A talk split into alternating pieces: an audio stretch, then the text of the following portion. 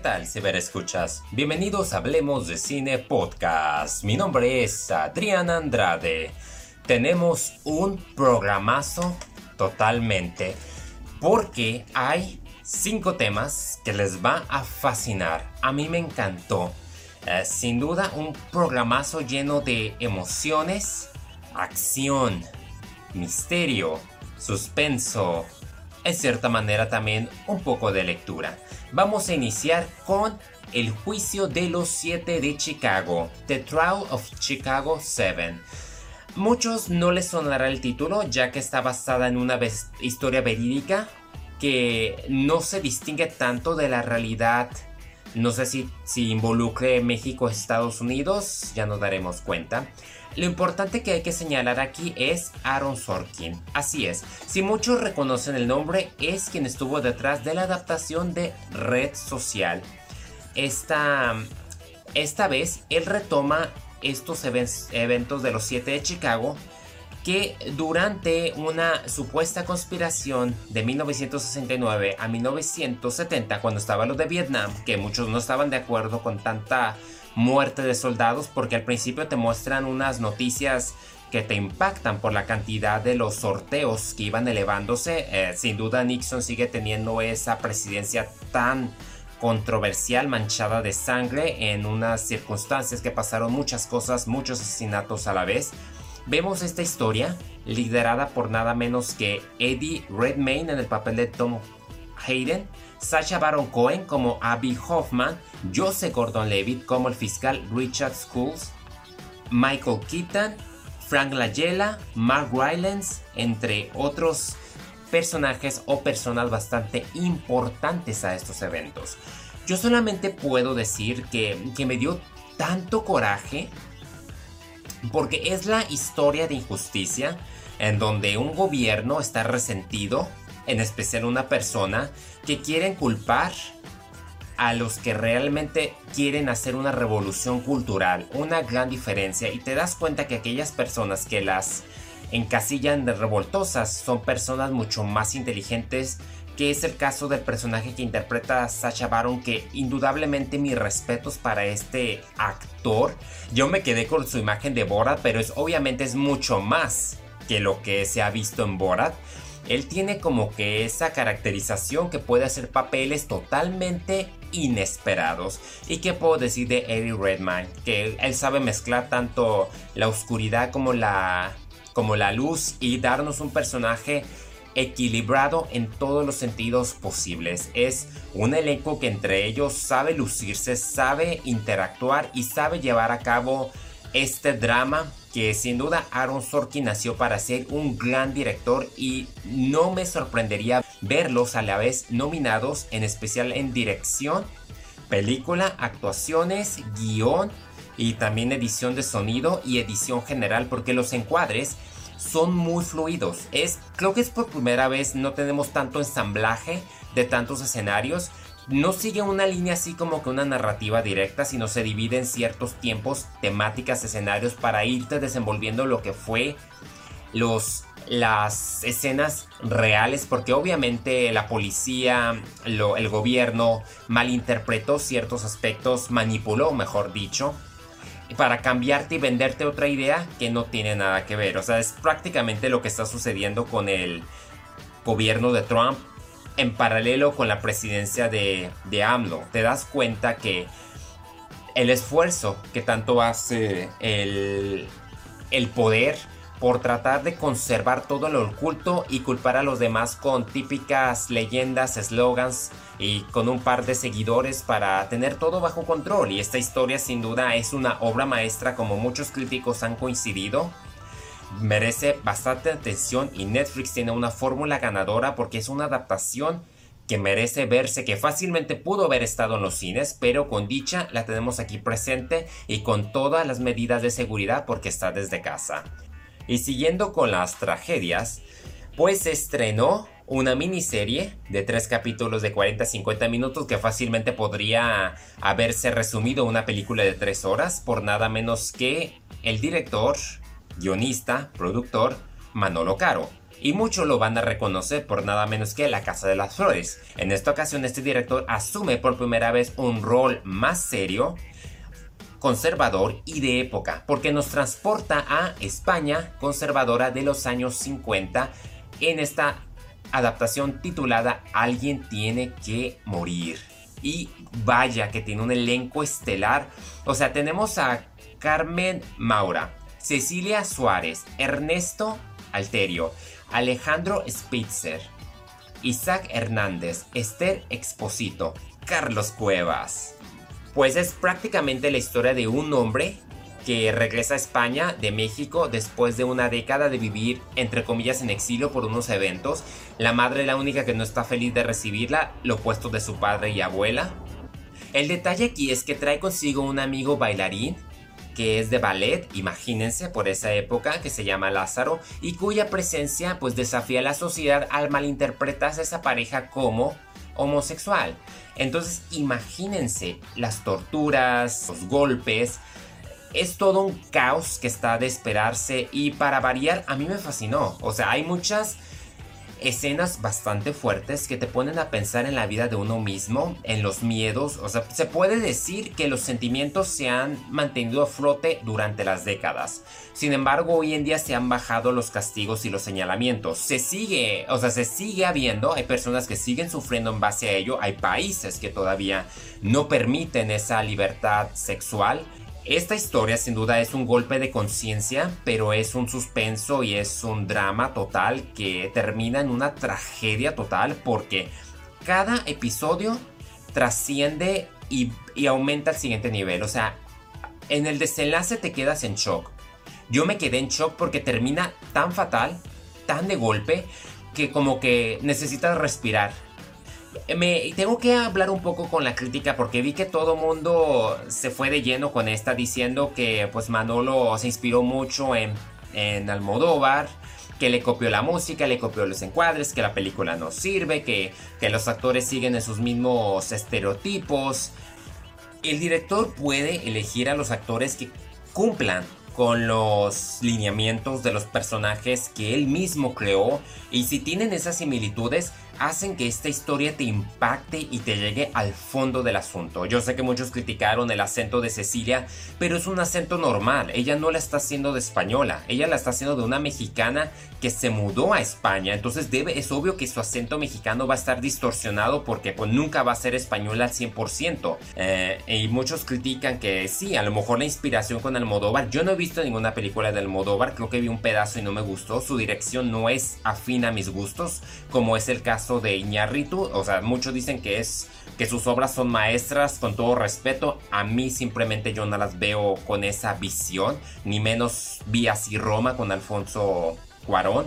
En fin, aquí es de gustos y yo basándome en Manolo, que yo tenía mis dudas con respecto a esta película, tengo que admitir que a mí me sorprendió bastante porque usó todos los elementos de toda la cinematografía, lució el arte, lució la historia, el drama, el vestuario, las problemáticas sociales de ese entonces, lo hizo paralelo a nuestra actualidad y simplemente lo supo manejar de un modo que fuese una serie de tres capítulos recomendable. O sea, honestamente no será una obra maestra, pero sí es una obra que te entretiene y aporta un entretenimiento sólido.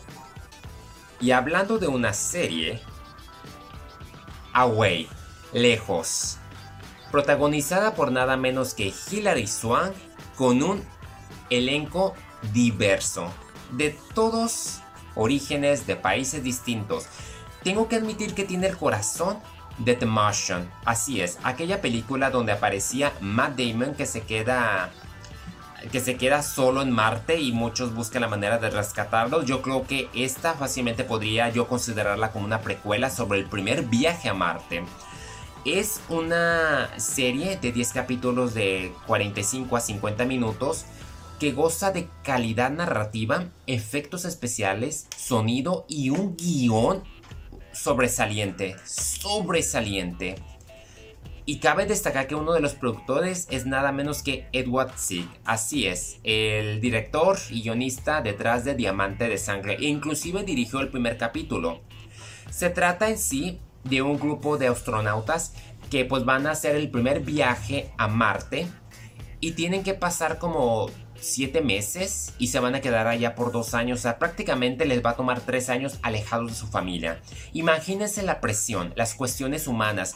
A mí no me hizo llorar, pero sí me conmovió por los aspectos de los sacrificios que tienen que hacer, las familias que tienen que dejar atrás y las cuestiones de que pues vamos viendo que hay riñas entre, como es de esperarse, ¿no? En cualquier grupito que estés, en cualquier trabajo, pues va a haber días en que te vas a pelear con tu compañero y es normal, pero imagínese, estando en el espacio, con el riesgo de que cada día, cada acción podría afectarte no solo a ti, sino a tus demás compañeros, esa presión es la que cataliza la gran Hilary Swank en el papel de Emma Green, que es la astronauta comandante. Me fascinó. Tiene, como lo vengo mencionando, tiene el corazón de The Martian tiene el estilo de Prometeo, Alien Covenant, o sea, se ve que la inspiración aquí fue directamente con Riddle Scott. Llevar a cabo una adaptación donde metes la fe y metes la humanidad en todo lo que da, metes la jardinería y promueves un mensaje de unidad e integración social, que es la búsqueda de un bien para todos. Y hacen una de las preguntas más duras que yo siempre me he hecho y me la contestaron satisfactoriamente. Así que me quito el sombrero les aplaudo que se hayan arriesgado a este proyecto, que lo tienen que ver porque les va a fascinar, les va a fascinar en toda su capacidad y en los sentidos posibles. Como fan de Star Wars que soy, Dooku, Jedi Lost. Y vaya, la sorpresa que me llevé. No, sorpresa sería poco. Dooku una historia de orígenes yo le hubiera llamado. Eh, simplemente te habla de cómo fue, fue un aprendiz, cómo llegó a la Orden Jedi, cómo mostraba esos aspectos oscuros que llevaba, pero cómo desafiaba tanto al Consejo Jedi. La verdad, lo vi muy sinónimo a Anakin Skywalker. Tienen mucho en común, hubieran, hubieran sido un maravilloso par los dos sin duda. Y descubrimos la relación que tenía con Yoda también con Red, su primer ah, estudiante, y sin nada menos con Qui-Gon. También tuvimos la sorpresa de, ver que era bien amigo de Saifo Díaz. Y después de ver Clone Wars te quedas como que, oh, ¿realmente hizo eso? Le critica bastante porque hay conspiración. Vemos también a Saifo Díaz que él tenía ese don de de las premoniciones. También vemos cómo el Consejo Jedi era muy cerrado al respecto, no permitía ciertas libertades conocimos el lado oscuro, hay también, él sufre visiones que le muestran los eventos de las guerras crónicas y le muestra su vínculo que va a tener con Sidious. Inclusive creo que ve a Obi-Wan Kenobi antes de ir al escenario de Dionysus. O sea, la verdad, también descubrimos cómo aprendió a lanzar rayos, que es algo muy sinónimo a Rey en el ascenso de Skywalker. Es una novela escrita por Kevin Scott. Bueno, no novela, fue un guion escrito por Kevin Scott. Primeramente se hizo como una radionovela liderada por un elenco estelar, entre ellos por Mark Thompson, a quienes hemos escuchado en, la, en las adaptaciones de Tron. Tiene muy buenos efectos especiales, sonidos, pero en sí es la historia. O sea, descubrir cómo Dooku de Jedi se volvió un conde. Cómo abandonó el consejo y empezó a ver otro camino y a tratar de hacer más de que de lo que los Jedi podrían haber hecho.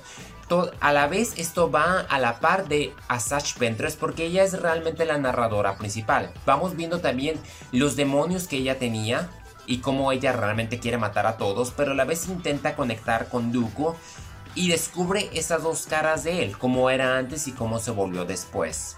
Es una tragedia en toda la extensión de la palabra, pero o sea, descubrir que Duco tenía una familia, descubrir su dolor, su decepción, los problemas que tenía con su padre, porque por obras del destino tuvo que enfrentarse a su padre, a su hermano, tuvo que caer en el lado oscuro de la fuerza, pero era un buen hombre si, digamos, si uno se limita solamente al ataque de los clones y a Revenge of the Sith, se va a dar cuenta que no hay nada tan profundo de Dooku. Aquí vemos realmente su carrera de político y sus dones para poder expresarse. Y pues no se diga más, Christopher Lee era un actorazo total que él tenía una presencia total. Él era como el Alec Guinness, pero de las precuelas.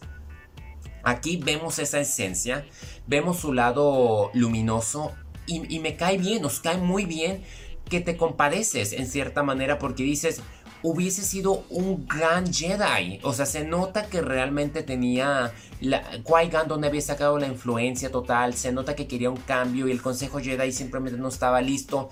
Y, y se aprovechó de Sefo Díaz como Dios se aprovechó de él. Entonces, mis respetos para Kevin Scott y para Lucasfilm porque este relato debió de haber sido más que una radionovela, debió de haber sido una serie. Esperemos y caiga en una película porque Dooku ofrece mucho más de lo que uno espera y es una lástima que me haya tardado un año en animarme a escucharla porque uno se lleva una mala idea pero tiene un espíritu de Star Wars garantizado que pone en alto la saga y aparte hace referencias a The Republic, que próximamente los veremos en acción en enero. Vamos ahora a la lectura. Tenemos filosofía a sorbos, como no puede faltar. Vamos a hablar ahora. ¿Qué nos traes, a gran maestro Andrés Lomeña? El abordaje a la vejez. Piratas del Caribe. Veamos.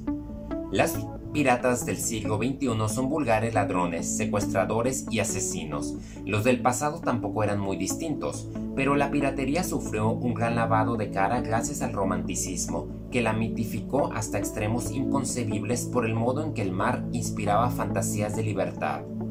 Kant veía en él la manifestación de lo sublime, la imagen de la naturaleza en toda su grandeza, lo que infundía respeto y hasta pavor.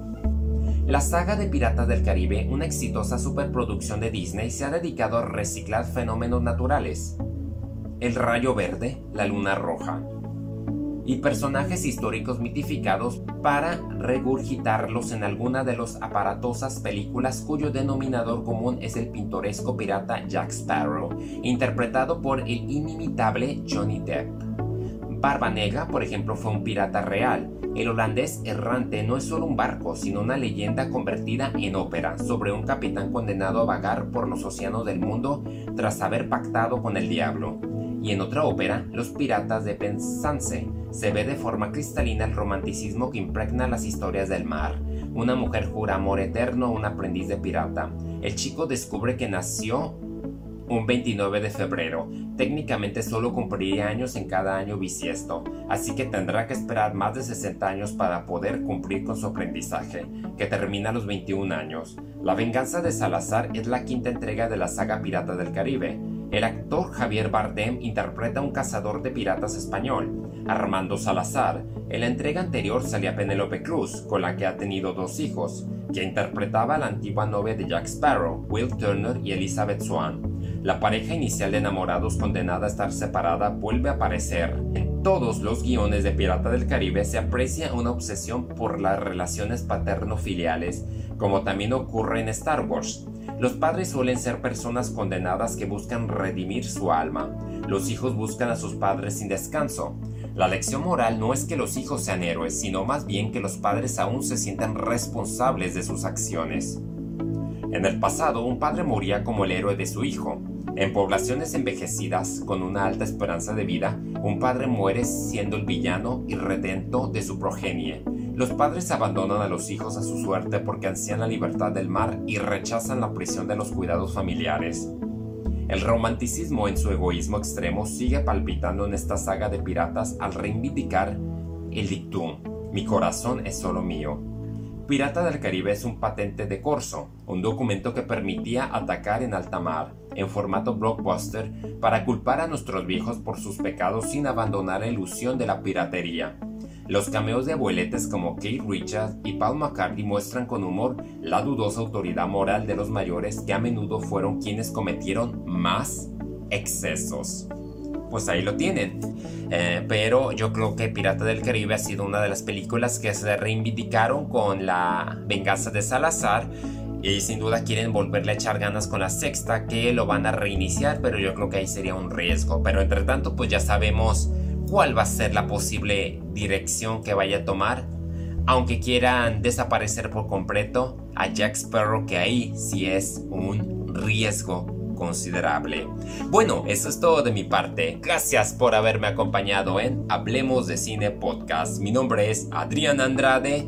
Recuerden, síganme a través de mis redes sociales en entretenimientocasual.blogspot.com. Accesen también a Edición de Luna Nueva. Busquen mis novelas, que en este momento se encuentra la primera entrega de Decadencia. Está recibiendo una versión definitiva. Próximamente les voy a anunciar cuando ya esté lista. Seguida de la segunda y la tercera parte para complementar esta trilogía que conforma parte de mi universo adriático. También síganme en Ponte Serio Podcast, donde al lado del Zar y de Brian hablamos de temas un poco más serios mezclados con la cultura popular de hoy en día como de películas, videojuegos. Hasta la próxima.